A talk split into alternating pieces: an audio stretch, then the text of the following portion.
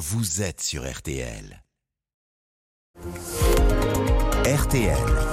Les trois questions du petit matin. Il est 6h14 euh, sur RTL. Nous sommes à quelques semaines maintenant des vacances et c'est peut-être une idée qui vous revient, le vague projet d'acheter, pourquoi pas, vous aussi, un jour une résidence secondaire. Eh bien, on va tenter de vous aider à y voir plus clair avec nos amis du magazine Capital qui publie euh, ce matin un dossier sur les résidences secondaires en partenariat avec RTL. Bonjour Mireille Wimbert. Bonjour. Directrice euh, rédactrice en chef adjointe de Capital. On sait que le contexte n'est pas simple pour acheter euh, en ce moment avec euh, des taux qui s'envolent. Alors d'abord, est-ce que les prix baissent et est-ce qu'on peut espérer s'offrir quelque chose de vraiment bien à moins de 100 000 euros? Eh bien, écoutez, il y a eu, vous le savez, une véritable flambée des prix sur les résidences secondaires. Dans les stations balnéaires, par exemple, les prix ont progressé de plus 26%. C'est énorme, 26%. Et ça, c'était entre début 2020 et mi-2022. Donc, sur deux ans et demi, plus 26%.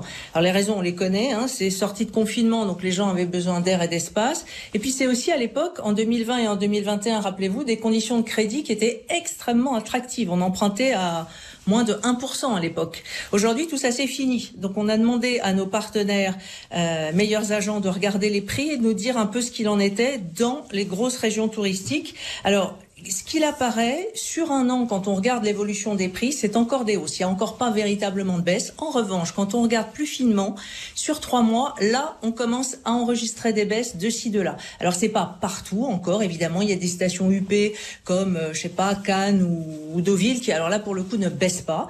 Mais il y a d'autres endroits où on enregistre des baisses sur les derniers mois. Donc, c'est où? Par exemple, à Perros-Guirec ou à Biarritz, pour les appartements, on a des baisses de plus de 2% ces derniers mois.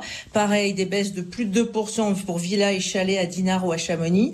Donc ça commence, mais encore une fois, c'est pas partout. Je pense que ça va euh, se généraliser pour la deuxième partie de l'année, parce qu'on a parlé du taux des crédits, c'est tout à fait lié. Hein. On disait euh, en 2020-2021, on empruntait à moins de 1%. Cet été, on va emprunter euh, aux alentours de 4%. Donc ça change totalement la donne, et il est possible que ça grippe le marché de la résidence secondaire et que les prix continuent plus massivement à baisser. Hmm. Donc on est plutôt sur une bonne dynamique. Bah, on est sur une dynamique baissière qui est plutôt euh, intéressante pour les gens qui ont envie d'acheter, euh, sauf qu'effectivement, les, les, taux des crédits, eux, sont, euh, sont de plus en plus élevés. Est-ce qu'il y a des zones à éviter?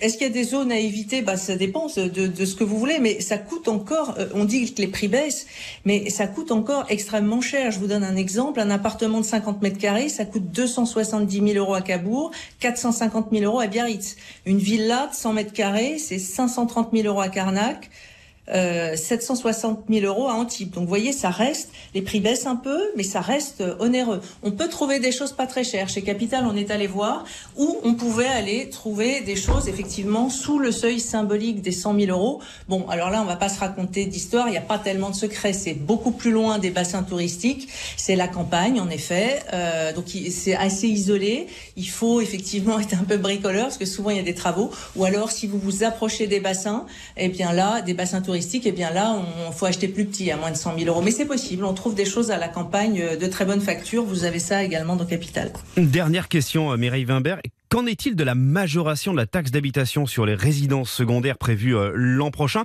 Qui sera concerné et est-ce que ce sera un frein? Euh, je ne sais pas si ça va être un frein. Euh, ça peut être un frein puisque c'est un coût supplémentaire. Effectivement, euh, vous savez que la taxe d'habitation, on ne la paye plus sur la résidence principale.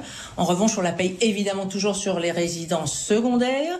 Et pire, sur les résidences secondaires, certains maires ont le droit de faire une majoration de cette taxe d'habitation qui va de 5 à 60 Aujourd'hui, dans l'état du droit actuel, il y a à peu près 1200 communes qui ont le droit de faire ça. Euh, elles se gênent pas. Hein. Euh, les communes qui sont à 60% de majoration, on a Antibes, Nice, Arles, Marseille, Bordeaux, Guérande, etc.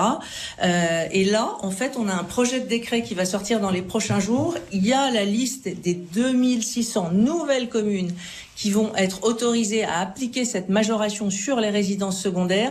Encore une fois, je le répète, c'est une majoration de 5 à 60 donc c'est quand même assez lourd. Euh, et là, on a des communes, toujours des communes très touristiques, euh, genre euh, les Sables d'Olonne, Saint-Malo. Et ça, bah, il faut attendre que le décret paraisse. Et pour que ce soit applicable en 2024, euh, il faudra que les conseils municipaux votent euh, la majoration avant le 1er octobre 2023 de cette année. Donc ça va coûter plus cher en impôts, c'est sûr.